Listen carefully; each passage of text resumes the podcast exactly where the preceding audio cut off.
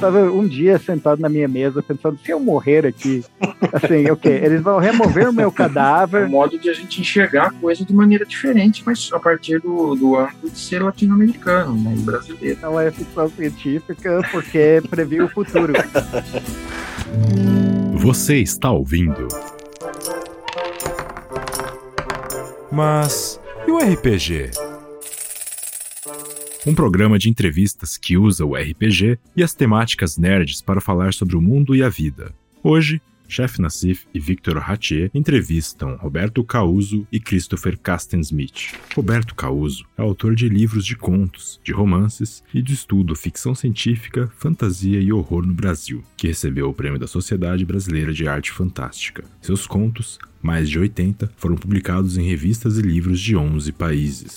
Christopher Castensmith é diretor de desenvolvimento na Aquiris, um dos maiores estúdios de games do Brasil. As obras de Christopher já foram publicadas em dezenas de idiomas e concorreram a vários prêmios. Sua série A Bandeira do Elefante e da Arara vem da sua paixão pela história e cultura brasileiras.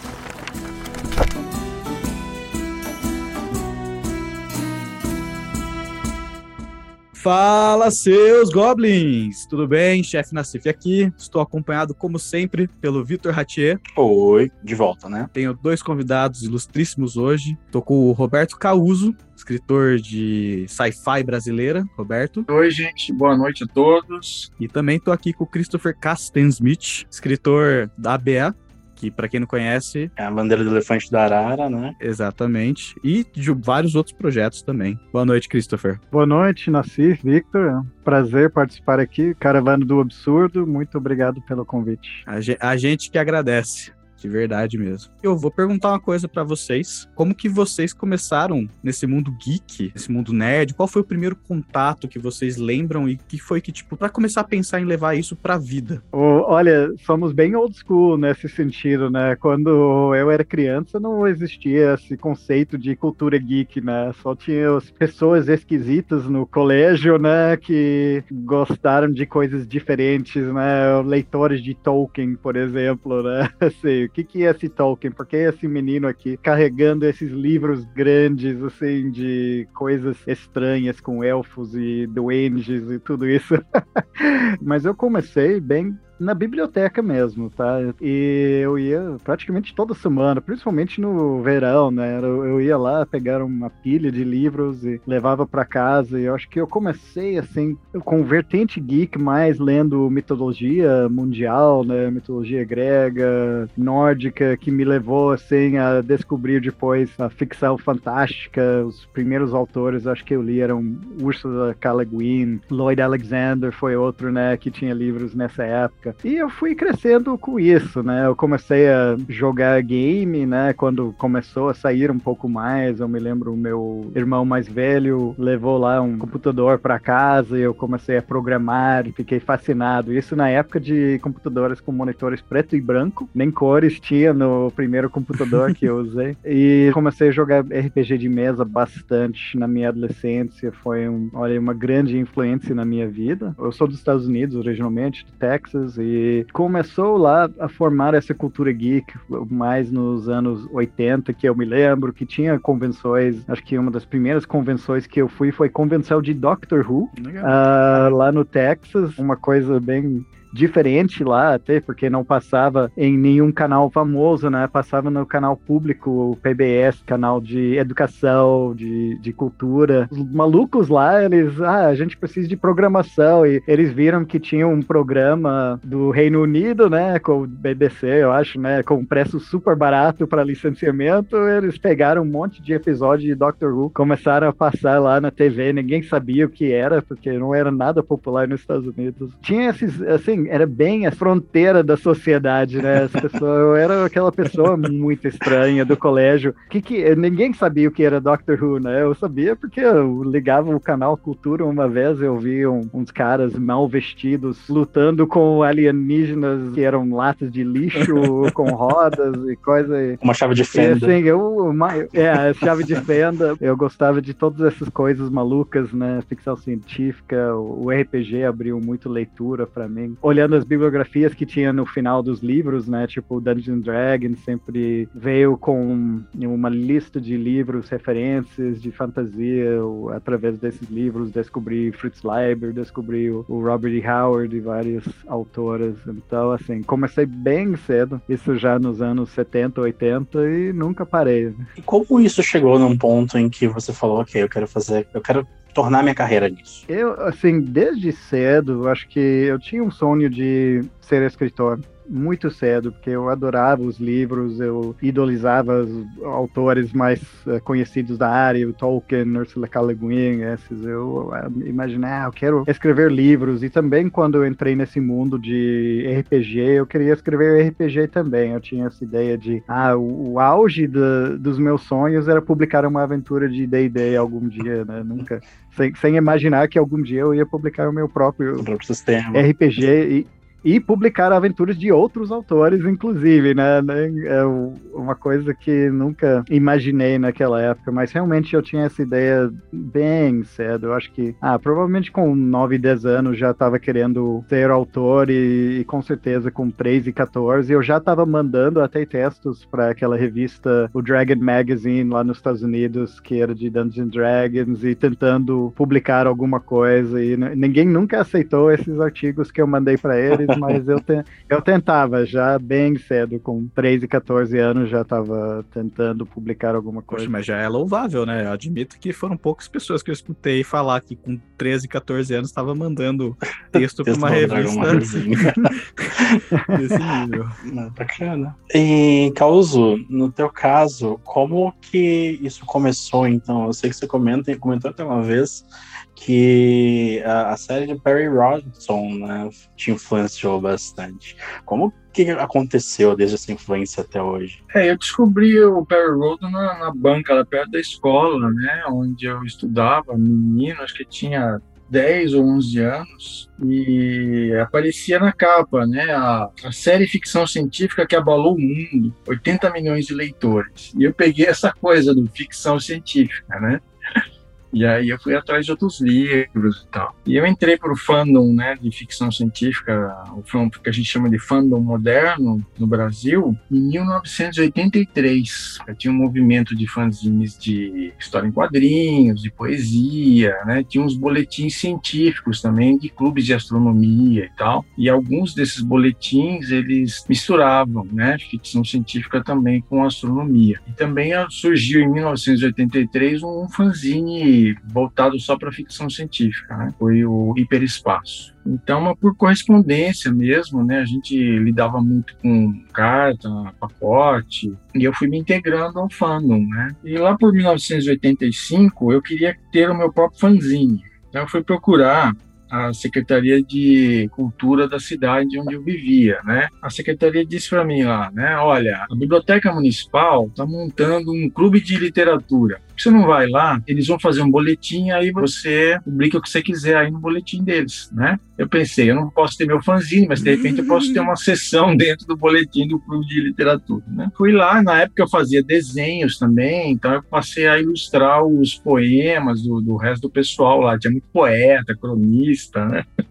eu vejo assim uma certa similaridade no que vocês estão falando, porque acho que a chave é mandar cartas para a publicação que você quer publicar, né? É, na época era muito, a gente dependia muito de, de correio, né, e de dos veículos que existiam, né? Infelizmente não existia nenhum veículo especializado em ficção científica, né? Aí o que aconteceu nesse clube de literatura é que eles não fizeram boletim tá? Eles fizeram uma oficina literária e trouxeram um poeta, cronista e jornalista de Campinas para ser o coordenador. E eu estava lá, né? E as pessoas me apresentavam como o cara que ia ilustrar os poemas, as crônicas, né? E o coordenador me olhava estranho, assim, né? Participando das conversas e tal. E eu pensei, poxa, eu preciso escrever alguma coisa para justificar a minha presença na oficina, né? E escrevi um conto de ficção científica. E a resposta do, do coordenador foi muito positiva positiva, né? Foi entusiástica, né? Com respeito ao, ao, meu ponto, então eu senti que de repente eu tinha alguma capacidade, condições de, de escrever, né? É claro que eu fui, eu escolhi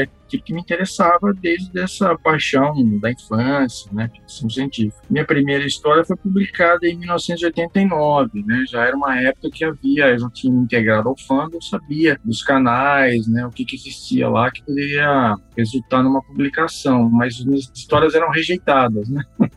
Mas uh, vocês contaram as histórias, o Vitor até apontou, né, semelhanças no, no início da, do background de vocês. Mas uma coisa que eu acho que seria interessante a gente saber também é como que esses backgrounds se uniram. Qual é o ponto no espaço-tempo que vocês se conheceram e começaram a conversar e construir coisas juntos? Lá por 2008, 2009, tinha um papo assim nas, nas redes de distribuição de mensagem na internet e tal, que havia um americano escrevendo fantasia e ficção científica no, no Rio Grande do Sul, né, Porto Alegre. E eu não, não, não, tropecei em nenhum trabalho dele, né? Eu fiquei na minha, né? Improvável, se não impossível, né? em 2009, eu fui participar, né? Assistir um evento que acontecia anualmente em São Paulo, que era o Fantasticon, Simpósio de Ficção Científica. E aí, o Christopher estava lá para participar de uma mesa, eu acho que era sobre universo expandido, uma coisa assim, né? Cultura da convergência, algo assim, né? um tópico que estava em voga na época. E eu não sei se alguém nos apresentou, mas a gente tropeçou um outro lá, né? Talvez o Christopher lembre que se alguém nos apresentou. Mas ele, ele me mostrou a publicação, né? Que era a revista Fantasy Realms, é isso? É, o, é. o Realms of Fantasy. Realms of Fantasy, é. Que era uma revista que eu conhecia, né? Que eu comprava, então, só que ela tinha sumido da, das bancas aqui em São Paulo. Então eu não tinha adquirido o número que saiu a história dele. Mas quando ele me mostrou a revista, aí eu senti a seriedade do negócio, né? Quer dizer, um autor publicado no exterior, né? Numa revista estabelecida e tal, com uma história de fantasia heróica, né? Que tinha tudo a ver com o Brasil Brasil, né, ambientado no Brasil colônia e tal. E esse era um tópico que era muito importante para mim, né? Porque eu tinha publicado uns 10 anos antes, não, 15, na Dragão Brasil, né? Eu tinha publicado lá uma série de duas histórias de fantasia heróica também ambientadas no Brasil, só que era, era um Brasil pré-colombiano. E depois, mais tarde, em 2004, eu publiquei pela Devir uma reunião dessas histórias com mais duas, né? O livro se chama A Sombra dos Homens, que é a saga de Itajaré, o livro 1. Então, e naquela época, 2009 por aí, o Douglas, né, Douglas Quinta Reis, que era o diretor editorial da Devir, o Douglas queria publicar uma coleção de livros de bolso que ele chamou de Asas do Vento. E aí eu pensei que a gente poderia casar essa história né, do, do Christopher, uma outra história brasileira de fantasia, que mais ou menos era, era o perfil da coleção. Né? Teria uma história estrangeira e brasileira. Era um livro de bolso, pequenininho, com uma capa semi-rígida, que era o xodó do Douglas. Né? O Douglas queria muito investir nessa coleção. E acabou saindo, né? Foi o, o livro se chamou Duplo Fantasia Heróica, publicou a história do Christopher, e uma história minha também parte da, da saga do Tajaré. A história do Christopher era o encontro fortuito de Van Nust e Oludara, que é a dupla de heróis dele, né, de, de fantasia heróica. É um título enorme, né? ele adora esses títulos estranhos, compridos e tal. O título é tão grande que ele não cabia na capa do livro, né? e o Christopher também ele forneceu ilustrações e tal, enriqueceu bastante essa edição, né? A gente fez mais duas edições do, do Duplo Fantasia Heróica, né? O 2 e 3. E eu acho que foi um negócio bacana que o Christopher pôde mostrar, né, para as pessoas e tal, em eventos, acho que também reuniões de negócio, quando ele foi buscar saídas para a versão RPG, né, da série dele, né? Esses dois heróis vivem uma série de aventuras que ele chamou de a bandeira do elefante da Arara, né? É um, é um, um europeu aqui no Brasil, um aventureiro holandês e um escravo liberto, né, de origem iorubá. Então o elefante vem da África, né, para compor aí a, o título da, da série dele. E mais tarde a Devir publicou a versão romance, né, reuniu várias histórias, aquelas que tinham sido publicadas e várias outras, num grande romance, né, A Bandeira do Elefante da Arara. E ele se tornou um parceiro privilegiado da Devir, né. No fim foi muito muito proveitoso para Devir, aquele encontro fortuito É, só vou complementar, né? Porque, assim, algumas coisas são fadadas acontecer né? em algum momento, né? E, e, me lembrou de alguns detalhes, coisas que eu não penso há muitos anos, né? Mas uma coisa foi a própria revista, né? O Realms of Fantasy, que na época era realmente a maior revista dedicada completamente à fantasia, né? Eles não publicaram ficção científica, não publicaram nenhum outro gênero, tudo tinha que ser fantasia. E mesmo sendo dedicado à fantasia, eles tinham meio uma regra de não publicar espada e feitiçaria. E eu acho que em todos os anos dessa revista, eram muitos anos, eles só publicaram três ou quatro histórias de espada e feitiçaria. E eu, esse, o Encontro Fortuito, foi uma dessas histórias que eles publicaram, dos contos, né? Então era muito raro aceitar. Mas a ambientação brasileira foi um dos motivos, né? Porque era uma coisa bem diferente do que os, vamos dizer, os clones, plágios do Robert E. Howard Conan e tal, que assim, a maioria escreve nesse gênero de espada e feitiçaria. Então chamou a atenção deles, eles publicaram e foi, olha, eu escrevi aquela história em 2007, eles aceitaram em 2008, foi publicado em 2010, para ter uma ideia da lentidão desse mercado editorial de publicar contos. É, foi processo muito comprido, mas foi publicado logo antes desse evento. E o Causo falou: Ah, eu vi que publicou uma coisa, e casualmente eu levei um exemplar dessa revista comigo.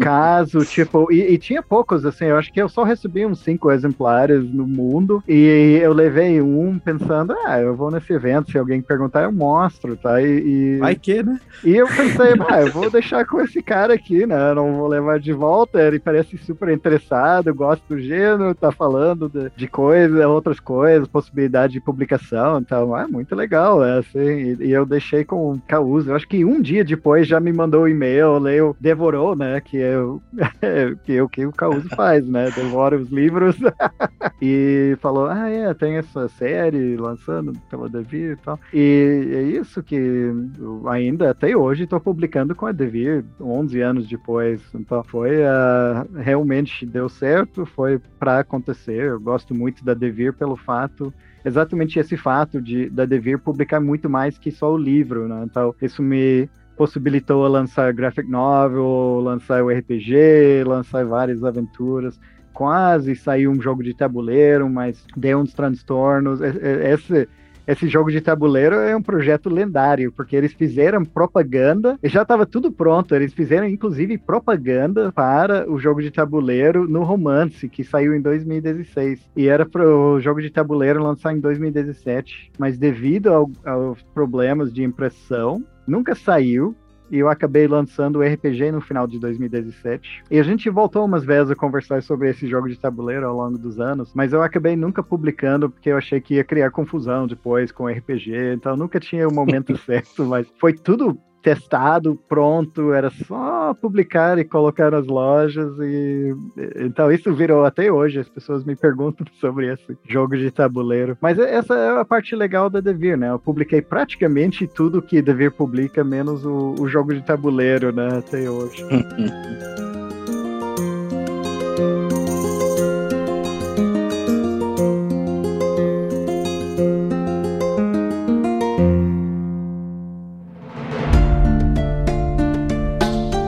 Christopher, a gente viu que você já lidou com produção de, por exemplo, Green Fandango, Indiana Jones e a Máquina Infernal, que são jogos super famosos. E assim, uma coisa que eu tô vendo, né, que você tá falando que são vários projetos que você engavetou e que deram certo. É, a pergunta que eu acho que eu gostaria de fazer é, já que você lidou com esses projetos que têm um certo, uma certa fama, né? Como é que eles fizeram você vir pro Brasil e começar a fazer os seus projetos? Primeiramente, eu vou deixar claro, assim, Grim Fandango, Indiana Jones, esses projetos projetos eu ajudei como programador, não na parte criativa. Então eu não posso tomar nenhum crédito para a parte criativa desses jogos, só a parte de tecnologia que eu participei na, na não criação. Não que seja uma coisa ruim, ah, vou deixar muito claro. É, é.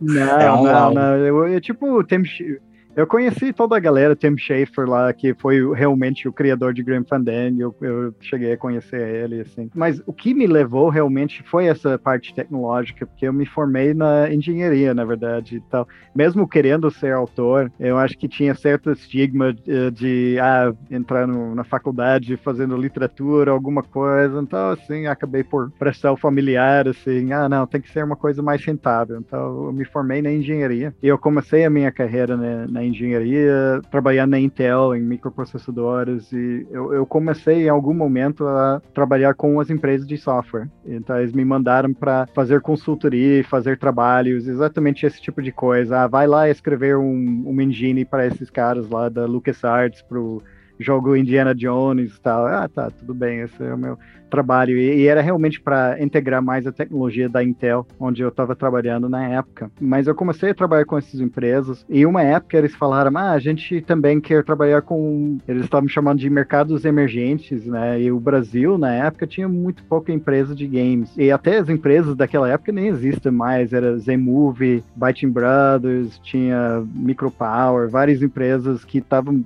uma, indústria super nascente, enquanto contra Europa, Estados Unidos da época, que tinha essas mega empresas fazendo mega jogos. Né? Então, nos Estados Unidos estava trabalhando com id e LucasArts, e aqui no Brasil estava vindo trabalhar com empresas menores. E eu conheci uma pequena empresa de Porto Alegre que virou South Logic Studios. Na, na época era Jack in the Box Computing, mas tomou um processo jurídico da, do restaurante Jack in the Box. Tá, uh, trocamos o nome. Nossa senhora. mas eu virei sócio uh, e tinha, mas eu tinha quatro pessoas na, na época que eu conheci eles. Era muito um, um grande risco, um grande pulo assim de, de carreira. Uh, mas eu enfrentei, eu achei, ah, eu quero. Eu, na Intel tinha 80 mil pessoas quando eu estava trabalhando lá. Eu pensei, cara, se eu, estava um dia sentado na minha mesa pensando, se eu morrer aqui, assim, o quê? Eles vão remover o meu cadáver, botar outra pessoa e ninguém nem vai se importar, cara, porque assim, tem 80 mil pessoas. Eu, que, eu quero trabalhar uma coisa mais pessoal, menor fazer um startup, alguma coisa assim. Eu estava muito trabalhando com essas empresas de jogos. Eu, eu conheci essa empresa de Porto Alegre, gostei muito do trabalho deles. Acreditei muito. O Christian Likauska, né? Mas eu conversei bastante com ele, que ele era o fundador da empresa, e a gente virou sócios durante uma década, né? Então era muito legal, assim, trabalhar com eles e, e fazer essa empresa crescer. E, e eventualmente foi vendido para a Ubisoft, né? Então foi uma longa jornada até vender essa empresa, fizemos muitos projetos ao longo do caminho, mas realmente foi, e, e em paralelo, que eu comecei a trabalhar cada vez mais eh, na parte de literatura, publicação de contos, e então foi uma construção de meio, ah, estou trabalhando com cultura, então isso abriu a porta para mim de, não, deixa eu voltar também para a literatura e, e escrever e tentar trabalhar com outras coisas. E, e realmente, desde os anos 90, eu trabalho só com essa questão de cultura, entretenimento, games e outros mídias. Inclusive, até aproveitando o ensejo, tanto nos seus contos uh, quanto na Bandeira do Elefante da Arara, uma das primeiras coisas que a gente vê, inclusive nas aventuras, é justamente o, o cuidado e o carinho que se teve para tentar ser o mais fidedigno ao ambiente possível. Então eu vi que teve uma pesquisa extensa, na realidade, na parte histórica para garantir vai ser tudo certinho. Tem até um vídeo, inclusive, que você referencia no Fajão Amazonas que mostra literalmente alguém com a câmera, né, mostrando a região como é o local. Né? Eu acho isso muito bacana, né? É, mas como despertou essa paixão em você? Entende? Como que você falou, caramba, eu, eu, acho isso fenomenal, eu quero trabalhar com isso, eu quero publicar isso. É, essa questão de detalhe, eu, eu falo, tem masoquista, tem super masoquista e tem autor de fantasia histórica, tá? Ou, ou ficção histórica. Porque é, é, é, pedir, né? Porque tem, tem dois tipos de autores que trabalham com ficção histórica ou fantasia histórica. Tem um autor que troca todos os nomes e tu sabe que, ah, aquele é o Brasil, aquele é Espanha ou qualquer lugar, mas eles trocam os nomes para dizer, tô lavando as mãos de qualquer coisa que não tá correta dentro desse universo, qualquer equívoco que eu faço na minha pesquisa. Agora tem o louco que não, eu vou colocar no contexto histórico exato. E eu vou, assim, eu não vou errar comida, eu não vou errar a, a cultura, eu não vou errar assim, eu vou, eu vou tentar recriar de forma fiel, em homenagem àquele período, e de em imersão, a questão de imersão do leitor, e é muito difícil. Assim, a gente trabalha, o Causo também trabalha com um período super difícil de de pesquisar e de acertar. É, é, complicadíssimo essa questão. Tem que pesquisar muito as fontes, são raras e tem que. E, e na época que eu comecei a trabalhar, principalmente com a bandeira, era, eu estava indo em outras cidades, uh, viajando, indo em sebo, porque não, de novo, é, a internet não tinha essas informações, não tinha coleções digitalizadas que tem hoje de bibliotecas, era encontrar o livro mesmo, assim, pagar o preço que precisava pagar e ir colecionando. Eu, eu, eu tive uns anos atrás um historiador aqui em casa que falou, cara, tu tem, tipo, coleção melhor que a maioria das universidades em termos desse período histórico, né? Eu tava babando nos livros e eu falei, ah, algum dia eu vou fazer toda uma doação, pode confiar. Mas, assim, eu tô precisando para pesquisa por enquanto. É, eu achei interessante. Eu comecei nos anos 90, né? Quando eu realmente comecei a trabalhar mais com o Brasil e, e conhecer a cultura. Pegava livros de história para ler, para entender melhor a cultura, para entender melhor a história. Eu sempre gostava também de livros históricos e aprender sobre períodos diferentes. E eu achei super interessante o período do século XVI, né? Que, claro, tem polêmicas, tem problemas, a gente sabe, mas ao mesmo tempo, para a ficção, tem uma convergência de culturas dessa época que é muito interessante de, de estudar, de ver, assim, o que estava acontecendo, como é que era, assim, toda essa dinâmica. E é uma dinâmica que é, é bem mais profunda e interessante do que a maioria das pessoas estudam, né, no colégio. Até esse período, muito, muitas vezes, é pulado totalmente, né, tipo...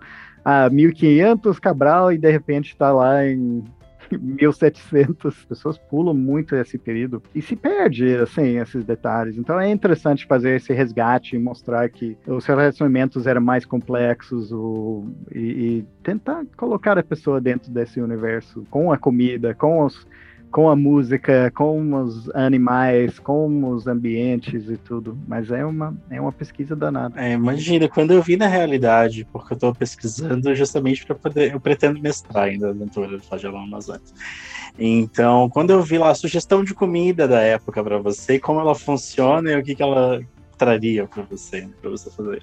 Mas, nossa, cara, isso deve ter dado um trabalho imenso e eu, eu, particularmente eu acho assim admirável. E até aproveitando também, novamente aproveitando o ensejo, Causo, você também trabalha bastante com um, uma parte da ficção científica que também exige muita atenção para o detalhe, né? Em especial tem duas novelas, uh, uma série na verdade, duas séries que eu vi que você escreve bastante sobre elas, que é a série Shiroma, né? A série, os livros da série Shiroma e os livros com Jonas Peregrino, que eles são bastante bastante detalhistas, especióperas, né? Uh, e militares. E um dos, eu achei até legal que um dos reviews que mostra, inclusive, no teu site, é justamente o autor se preocupou até com o nível, o, o tipo da munição utilizada dentro da série. Então, assim, como que isso para você, uh, essa paixão de, de buscar esses detalhes, esses fatos, e, e da ficção científica também, na parte de space opera, e, e militarista surgiu? Eu sempre tive, acho que desde da, da infância também, é, um interesse por esses assuntos militares, né? Então vem no mesmo momento aí dessa paixão ainda na infância. Eu escolhi escrever Space Opera militar porque pouca gente faz, né, aqui no Brasil. E a tentativa sempre de dar um ângulo brasileiro ou latino-americano para essa Space Opera, né, que é justamente o,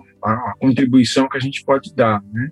Do contrário, seria só mais uma, como existe aos montes, né, nos Estados Unidos, Inglaterra e tal, né? Então a pesquisa é constante também, né?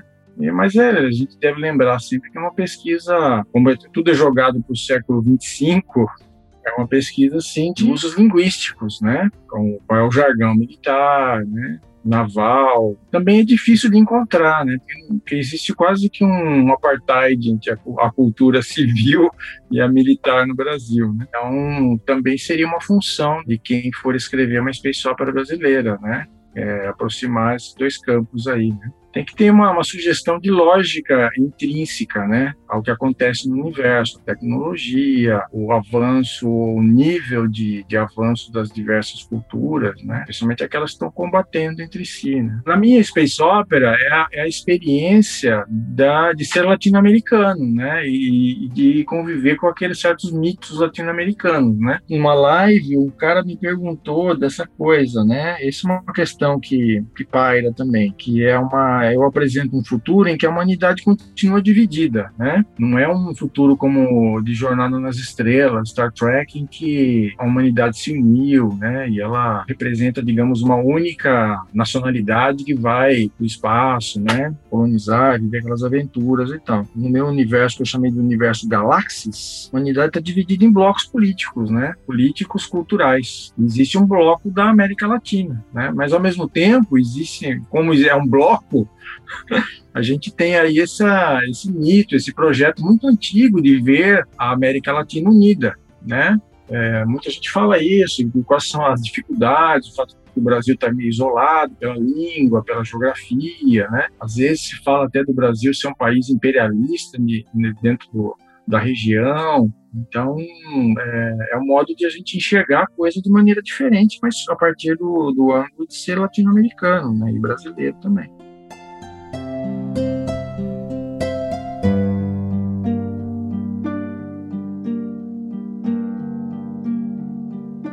Vocês são veteranos na área que vocês estão seguindo aí.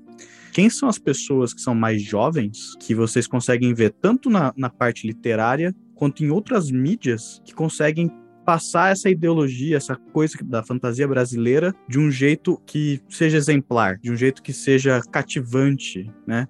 Porque você vai ver, a gente justamente chamou vocês porque vocês são exemplos disso. E assim, existem alguns, algumas coisas que a gente pode citar, por exemplo, as séries 3%, Cidade Invisível, que fazem isso de um certo modo, mas assim, eu acho que essa pegada brasileira, onde mais tá, né? Quais são as outras mídias? Porque, por exemplo, você falou, ah, na minha época tinha fanzine, na minha época a internet era a biblioteca, né? Quais são as mídias hoje que podem ser feitas, né? As mídias novas que podem ser feitas isso e quem tá fazendo isso? Olha, assim, a questão e claro, assim, eu, eu gosto de falar que esse debate tinha há muitos anos, né? Eu me lembro que tinha uns editais uh, bem antigos que começava, sempre rolava essa questão, o que é produção cultural nacional, sabe? Tem que ter tema nacional. O meu argumento é sempre não, assim, é, porque mesmo se alguém escrever sobre, um brasileiro escrever sobre Rússia no século XVIII, vai ser uma pegada brasileira no meio, vai ser um outro olhar sobre aquilo assim. Tem exemplos bem famosos, né? Tem, tem filmes brasileiros sobre qualquer assunto do mundo e, e é uma produção nacional. Então, assim, se quer dizer, assim, coisas 100% nacionais, assim, que obrigatoriamente precisam acontecer em solo brasileiro, assim, o 3% é, assim, acontece no Brasil, né? Não a gente não sabe, né? Assim, pode acontecer em qualquer lugar, mas é uma produção super brasileira. Assim, tu vê a brasileiridade naquele seriado e tu pegava aquele argumento e passava para qualquer outro lugar do mundo, ia ter uma história completamente diferente, ia ter personagens bem diferentes, assim, eu, eu, eu gosto bastante de 3%, eu assisti tudo com a, a, minha esposa, né, assim, a gente gosta bastante. E, mas aquilo não acontece no Brasil, uhum. e não é, a gente não reconhece o Brasil no ambiente, mas nos personagens e nas histórias, sim. Então, assim, podemos citar muita coisa, mas com certeza tá indo pro audiovisual, mas audiovisual, assim, sempre tinha bastante produção, agora tá caindo um pouco a produção audiovisual, mas game, que eu trabalhei bastante, né, é muita produção que está saindo de game. Eu acho que uns projetos bem interessantes que, que tratam de histórias indígenas. Os autores nacionais começaram a se expor e trazer essas histórias. Isso voltou trouxe mais interesse de novo no passado, na história, na cultura, trouxe um outro olho e deu uma chance de vamos contar mais histórias, de mais culturas, de mais pontos de vista. E essa que eu acho que é a mais importante de tudo, né? Porque hoje em dia a gente consegue encontrar uh, jogos baseados em histórias indígenas que nunca foram, que, que, vieram de tradição oral muitas vezes. Não tem uma, um livro escrito descrevendo essa história, mas está dando uma mídia onde é possível mostrar de forma audiovisual, de colocar em sala de aula, da criança criar uma empatia jogando como indígena, por exemplo, e vivendo essas histórias. E acho que esse é o des desdobramento mais forte, mais legal de tudo isso, é ter mais vozes e mais interesse nessas vozes. Tem muita coisa que está saindo que a gente acaba, acaba ficando ofuscada por conta de outros grandes lançamentos, né? Então, o que me traz muito à mente de jogo eletrônico, você tem Torém, tem Dandara, que são jogos fantásticos eletrônicos e são 100% brasileiros, além de desenvolvidos nacionalmente, é história completamente brasileira. Dandara, inclusive, é sobre é, uma mulher na época do Quilombo dos Palmares, né? Então é muito legal. E eu sei que, por exemplo, na Quiris vocês uh, lançaram o Horizon Chase Turbo, que apesar de ser baseado em Top Gear, que é um jogo americano, é a coisa mais brasileira que tem, porque um monte de gente vai lembrar de ter jogado alguma vez um Mega Drive. Tá? Então, eu vejo essa relação do que você tá falando, e assim, é um jogo super brasileiro além de ser desenvolvido nacionalmente, apesar de ter uma inspiração de fora, é 100% brasileiro. Eu acho muito bacana e eu fico muito feliz, na realidade, que a gente tem tido esse, essa crescente, né, esse crescendo ao, ao longo desses últimos tempos. Oi, Victor, tu sabe que eu trabalho na Kiris hoje, né? Então, assim, que, Sim. que fez Horizon Chase e, e vai lançar este mês a expansão Ayrton Senna, né? Então, Assim, pe pegaram um jogo de produção brasileira, cultura brasileira e fizeram mais brasileiro ainda. Com, Realmente. Contando a história dele, replicando as, as corridas dele e tudo. É, é, e isso vai mundialmente, né? Tá, é, tá pré-venda é super forte, né? Tem, então tá gerando interesse mundial em que é uma celebridade esportista brasileiro também. É, é, isso que é super interessante, como é que essas coisas começam a conectar. Como tu falou, era, era Top Gear, assim, brasileiro, e agora, ah, vamos fazer homenagem a um, um grande esportista nacional no meio de tudo isso. E, cara, é muito interessante como conecta e, e as possibilidades que a gente tem hoje, né? Essa é a questão da convergência, né? A gente tem acesso a tudo nas nossas mãos via o mundo digital, o, livro, o game, tudo audiovisual, tudo chega nas nossas mãos via canais digitais e possibilita deixar muito local, né? Pegar o local e fazer um, uma coisa global, né? Que é a, a, bandeira é isso, né? Pegar o. Tem lançamentos até na China, né? Essa coisa. E quando eu comecei a publicar as histórias, as pessoas perguntaram: ah, e esse Saci Pererê? Ah, que personagem bacana. Como é que você inventou esse Saci Pererê? Como é que tirou da cabeça esse personagem? É, e é engraçado, porque não. Assim, fora do Brasil, ninguém conhece Saci Pererê. Não, é uma coisa super nacional. E, mas com globalização, com, essa, com os canais digitais, a gente consegue. E de novo, eu acho que isso é importante para, por exemplo, esses produtos indígenas, por exemplo, de, de pegar aquela história que era só assim contada de geração em geração para um grupo pequeno e deixar gravado para o mundo inteiro para quem quiser ver e, e entender aquela história.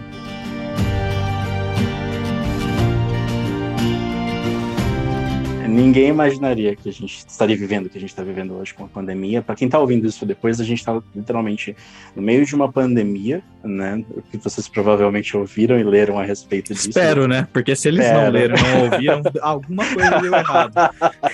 então espero que alguém esteja ouvindo isso depois e saiba que é esse o período. Mas causou essa situação que a gente vive, eu entendo que ela tende a influenciar naturalmente as obras que são produzidas a partir daqui. Na tua concepção, você vê que a gente já começa a ter ou vai ter alguma influência na ficção científica? Tem saído baseado no cenário que a gente está vivendo? Na ficção científica internacional, sim, né?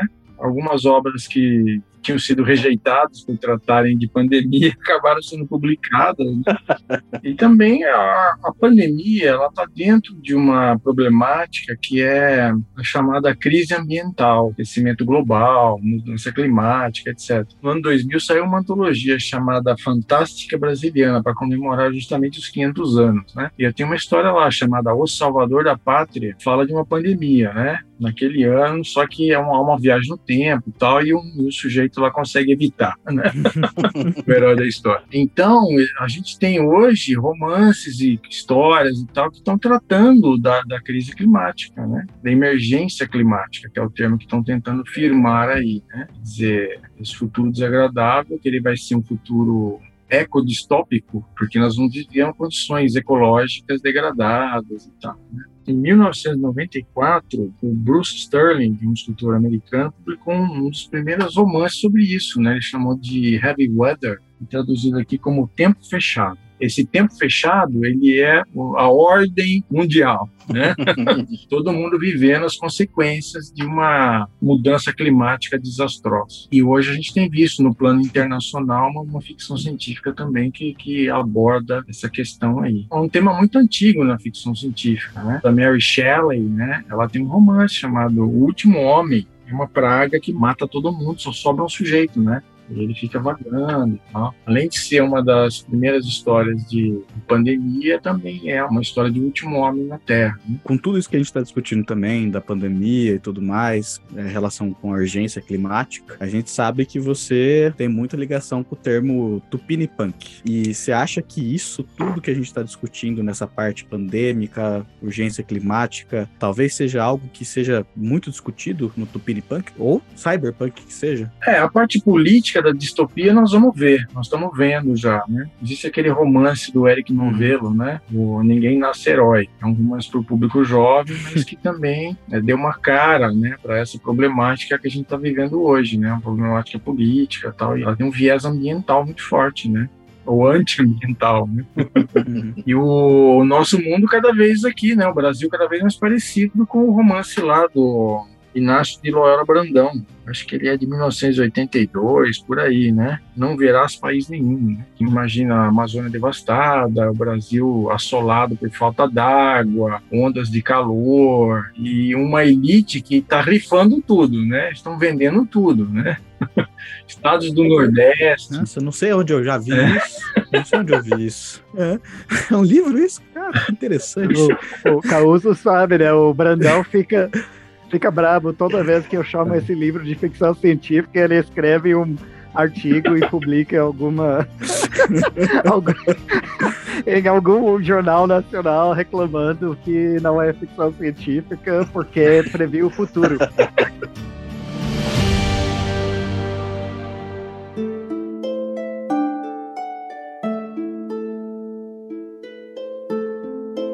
Bem, acho que se a gente deixar aqui esse assunto continua ah, de infinito para sempre, assim. Quero agradecer tanto o Roberto quanto o Christopher por estarem aqui. Muito obrigado. A gente está muito feliz de conseguir ter feito essa entrevista com vocês. E eu queria deixar aberto agora para vocês falarem um pouquinho dos projetos que vocês estão tendo agora. No momento, eu estou trabalhando na Kiras, né, como gerente do projeto Wonderbox.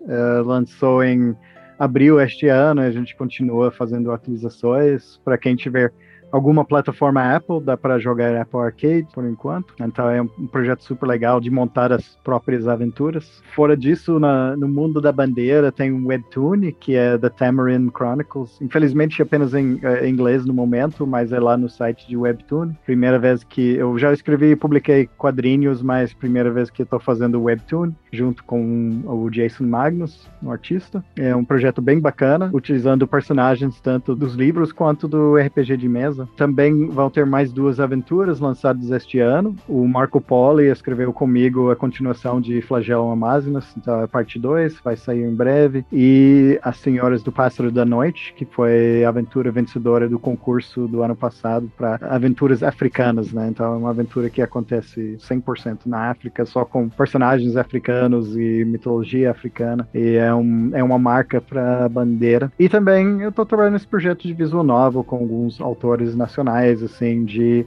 ah, tentar de novo lançar uns livros em formato digital, interativo e, e alcançar um público diferente, né, com esse formato. Causo? É, eu estou lutando agora para terminar a revista Universo Galáxias Anual 2020. Atrasou bastante por conta da pandemia. E essa revista ela apresenta um resumo né, do que está acontecendo com esse universo ficcional de Space Opera, que a gente já conversou aqui. E também traz textos inéditos. Né? Então eu espero publicar três textos de ficção curta dentro das duas séries que compõem o universo. Né? Nessa revista anual, ela é em PDF e distribuição gratuita. Tá? É só procurar o site universogalaxies.com.br e encontrar o caminho lá para baixar a edição de 2019.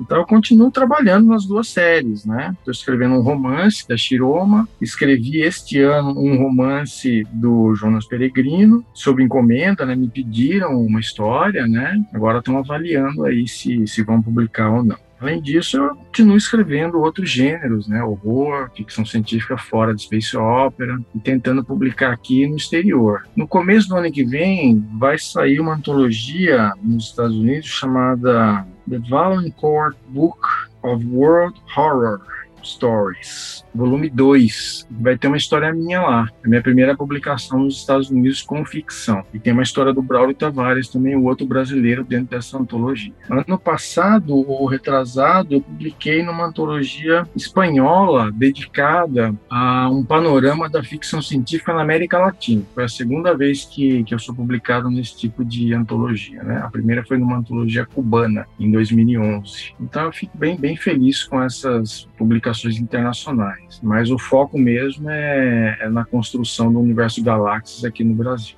Novamente, muito obrigado Causo. Muito obrigado, Christopher. Eu digo também muito obrigado aos nossos ouvintes. Se vocês quiserem saber um pouquinho mais da gente, um pouquinho mais desse assunto, a gente vai publicar um pouquinho do, do Causo e do Christopher também no nosso blog né, os contatos deles ali para vocês terem acesso a isso, tudo que eles falaram. E tem o site, então, da Caravana. Acessem o nosso blog, caravanadoabsurdo.com.br. A gente tem o nosso Spotify e nosso servidor do Discord, onde a gente discute tudo isso que foi discutido aqui. E o Instagram, arroba Caravana do Absurdo. Exatamente, e o nosso Instagram. Bem, eu sou o Chefe Nassif e finalizo esse Mais RPG. Tchau, pessoal. Até mais.